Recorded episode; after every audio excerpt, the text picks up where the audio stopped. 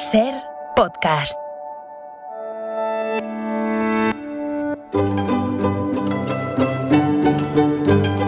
En la ventana acontece, que no es poco, un relato personal de la historia, con Nieves con Costrina, cadena Ser.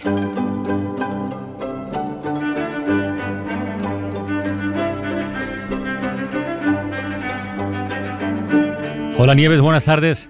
Buenas tardes, Carlas, ¿cómo estás? Me he acordado mucho de ti hoy cuando he escuchado a la presidenta de la Comunidad de Madrid en el discurso oficial del 2 de mayo decir eso de que, recordando lo que ocurrió, ¿eh? del levantamiento contra los franceses, que los españoles somos capaces de todo cuando nos unimos.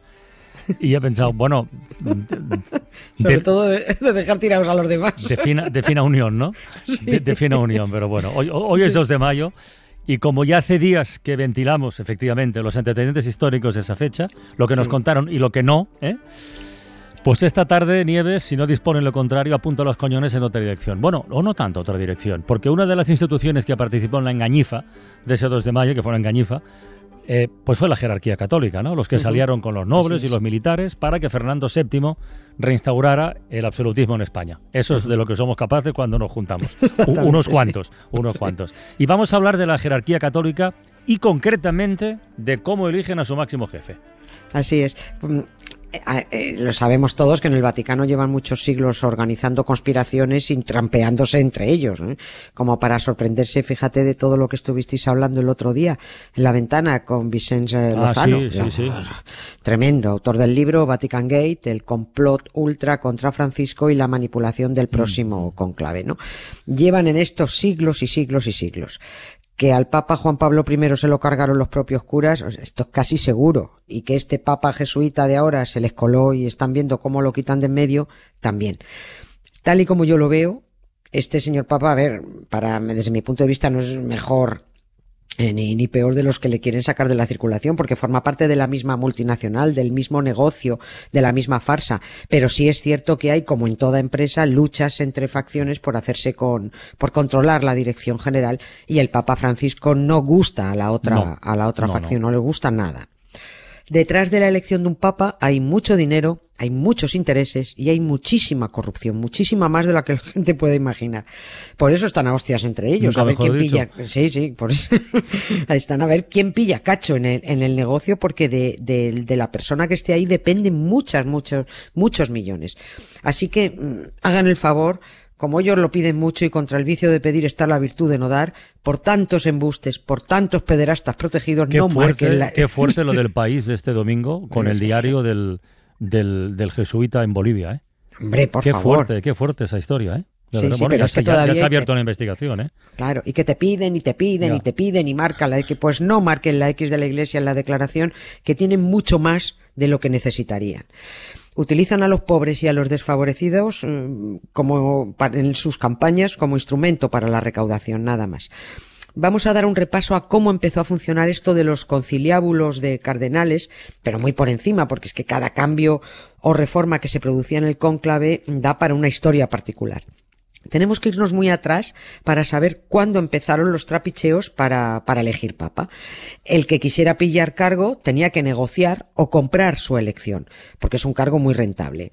Eh, les da un poder perpetuo, casi obsceno, al convertirse en voceros de un ser inventado, que era lo que les permitía poner en boca de Dios lo que ellos mismos se inventaban.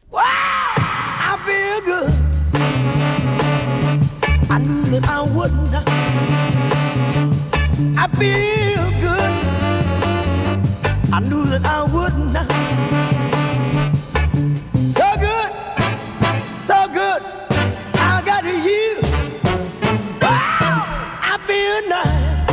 A ver, Nieves, ¿a cuándo nos tenemos que ir para saber cómo se elegía el, el cargo de papa? Al siglo V. Siglo nos, V. nos vamos a ir al siglo V, cuando ya se vislumbraba que el cristianismo era no el negocio del siglo, sino el negocio de los siglos venideros. Lo contamos muy rápido. En la elección del obispo de Roma, antiguamente metía mano todo el mundo. Se supone que era el pueblo eh, y el propio clero eh, los que designaban al Papa, siempre con el beneplácito de los nobles y en último término con el beneplácito del emperador de turno, que era el que tenía las armas y el poder para defender los intereses cristianos. Esto, esto tampoco era gratis por parte del emperador. El emperador daba su beneplácito, pero a cambio Exigía, exigía remon- Claro, eh, todo esto era mm, oferta y demanda. Los nobles romanos también exigían pasta para dar apoyo a tal o a cual aspirante a papa. El papa no era elegido por méritos morales, esto ya no se le escapa a nadie, al contrario, los aspirantes eran los más corruptos, los que más corrompían, los que pagaban por el cargo. Mientras la Iglesia no tuviera el suficiente poder y sus propios ejércitos, necesitaba la protección y, y el apoyo del poder civil. Pero cuando ya tuvo territorios y siervos y dinero y armas, ya estuvo en disposición de someter al poder civil. Ahí es cuando llega el Papa Nicolás II, estamos en el año 1059, y dice él mediante el decreto In nomine Domini, que no hace falta traducir porque los que vamos todos los domingos a misa lo entendemos a la primera, ¿no? Y que dice, se acabó que aquí meta mano todo el mundo para elegir al Papa. Al Papa lo vamos a elegir entre nosotros. Un selecto grupo del clero romano que somos los únicos autorizados porque, y aquí viene su siguiente invento, somos los continuadores de los apóstoles. Pero y a partir de ese momento eso significa que la corrupción eh, se relajó o, o no, o fue al revés. No, eso fue a peor. ¿Fue a peor? Eso fue a peor. Sí, eso fue a peor. En el Vaticano impera la ley de Murphy. Todo lo que es susceptible de empeorar, empeora. El cargo de papa se ha estado comprando sin pudor. En el Renacimiento eso ya fue un escándalo, eso ya no, no, no, no era una cosa desmedida. Los cardenales se, de- se dejaban sobornar por tal o cual familia noble para colocar a sus miembros en el papado, porque era un negociazo. Los papas tenían apellidos de grandes familias, eran los Borgia, No. eran los de la Rovere, eran los Medici. Medici. Claro, los Medici colocaron a cuatro papas. Nadie creerá que fueron elegidos por una, con una votación limpia, ¿no? Simplemente eran los que mejor repartían sobornos entre los cardenales para que votaran a tal o a cual colega. Un siglo después de aquella decisión del Papa Nicolás eh, II, se tomaron nuevas decisiones para ir metiendo en cintura el Consejo de Administración de los cardenales. Una de ellas, una de esas medidas, ha perdurado hasta hoy. El Papa elegido lo era si obtenía los dos tercios de los votos. Eso aún se mantiene. Pero ocurría Ocurrió que a veces no había forma de alcanzar esos dos tercios. Los intereses eran tales que las discusiones eran eternas, no había acuerdo, no había forma de avanzar. Hasta el siglo XIII, los cardenales no se encerraban para tomar decisiones. Los cardenales entraban y salían, se reunían, lo dejaban. Ahora se iba cada uno a su pueblo, volvían a reunirse. Con mucho relajo todo. Pero llegó un momento en que empezaron a relajarse de más y hubo que encerrarlos para que se decidieran.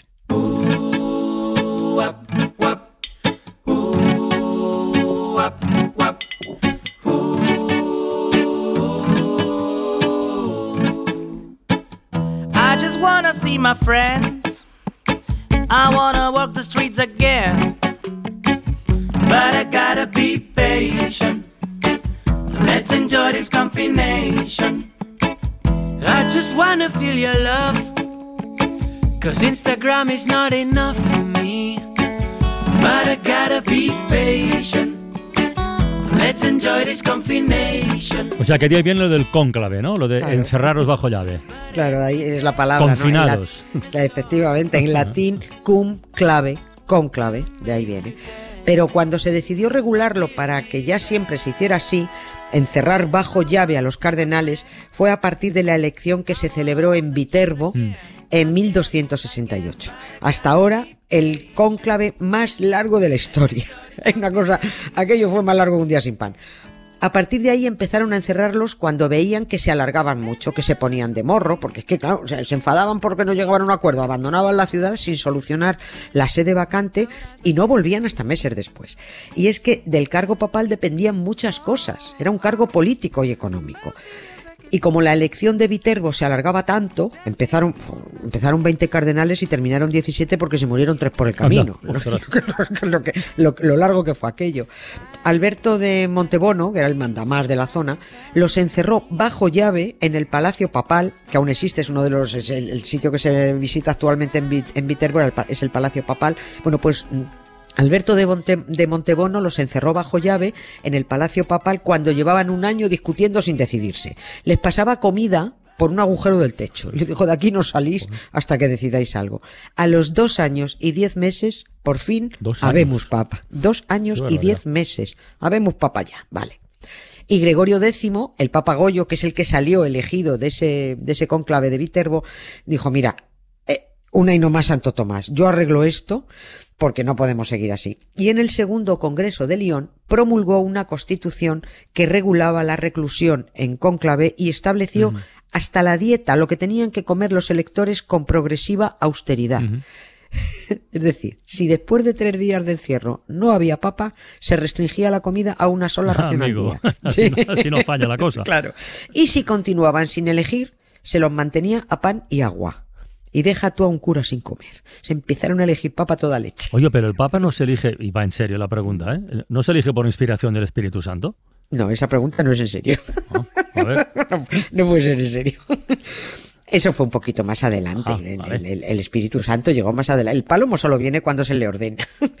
A partir del conclave de Viterbo, a lo largo de los siglos se fueron añadiendo prohibiciones y vetos porque había que ir regulando las trampas que hacían los cardenales. La vaina de que el papado es un cargo espiritual se la comen los ilusos, lo- los fanes de la multinacional, pero no quien conozca mínimamente la historia del papado. Hubo que poner normas como que estaba prohibido votarse a sí mismo. Ah, se y que no- antes se podía hacer eso, entonces. Ah, Pero no te imaginas lo que se, no te, es que no te imaginas lo que se hacía. No, no valía tampoco convencer a otros para que votaran a tal o cual cardenal, no valía chafardear entre ellos.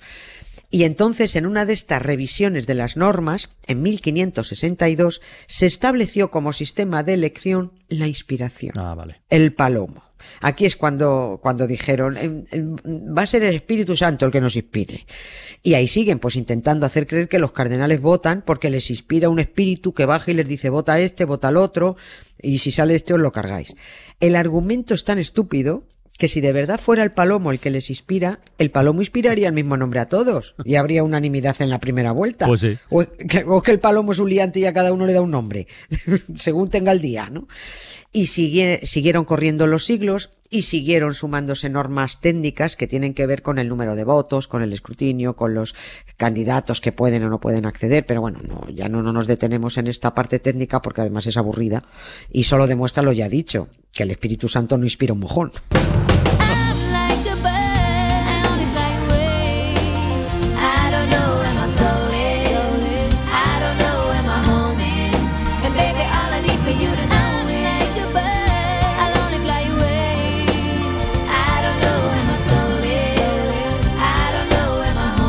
Oye, y por ir terminando ya, el cónclave, tal y como lo conocemos ahora, con las normas y los protocolos actuales, ¿desde cuándo se celebra?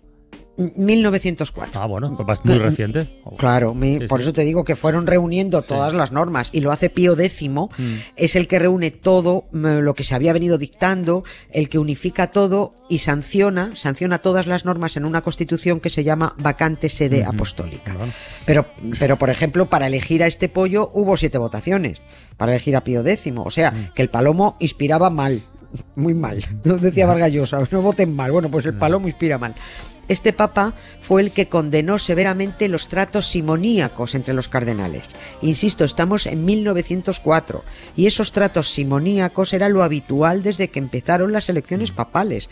La simonía para quien no lo sepa, es la compraventa de voluntades espirituales, tanto para conseguir cargos eclesiásticos, eh, o como para pagar que te libren de ayunar, como hacía el hipócrita de Carlos Sí. V, te pagaba para que le dejaran comer en Semana Santa, ¿no? El Viernes Santo, ¿no? Eh, eh, tampoco se puede pagar por el trapicheo de reliquias, eh, no se pueden vender oraciones, no se puede excomulgar a alguien a cambio de dinero, todo eso es simonía, corrupción. Y todo eso que condenan sobre el papel es lo que practican a diario desde hace 1500 años, tanto el párroco más rural como el cardenal mejor situado en la curia vaticana, la simonía. Lo compran y lo venden todo bajo la trampa del donativo. Hasta las oraciones que le dedican a un difunto tienen un precio. Y luego, que por qué está considerada una multinacional, pues por todo esto. Así que, por tantos trapicheos, no marquen la X de la iglesia.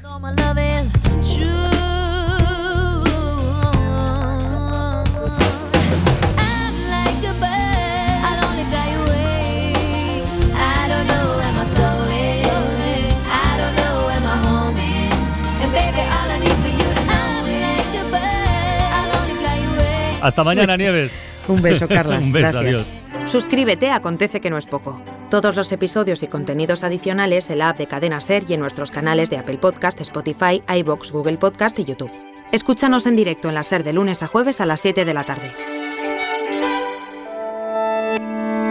Cadena Ser. La radio.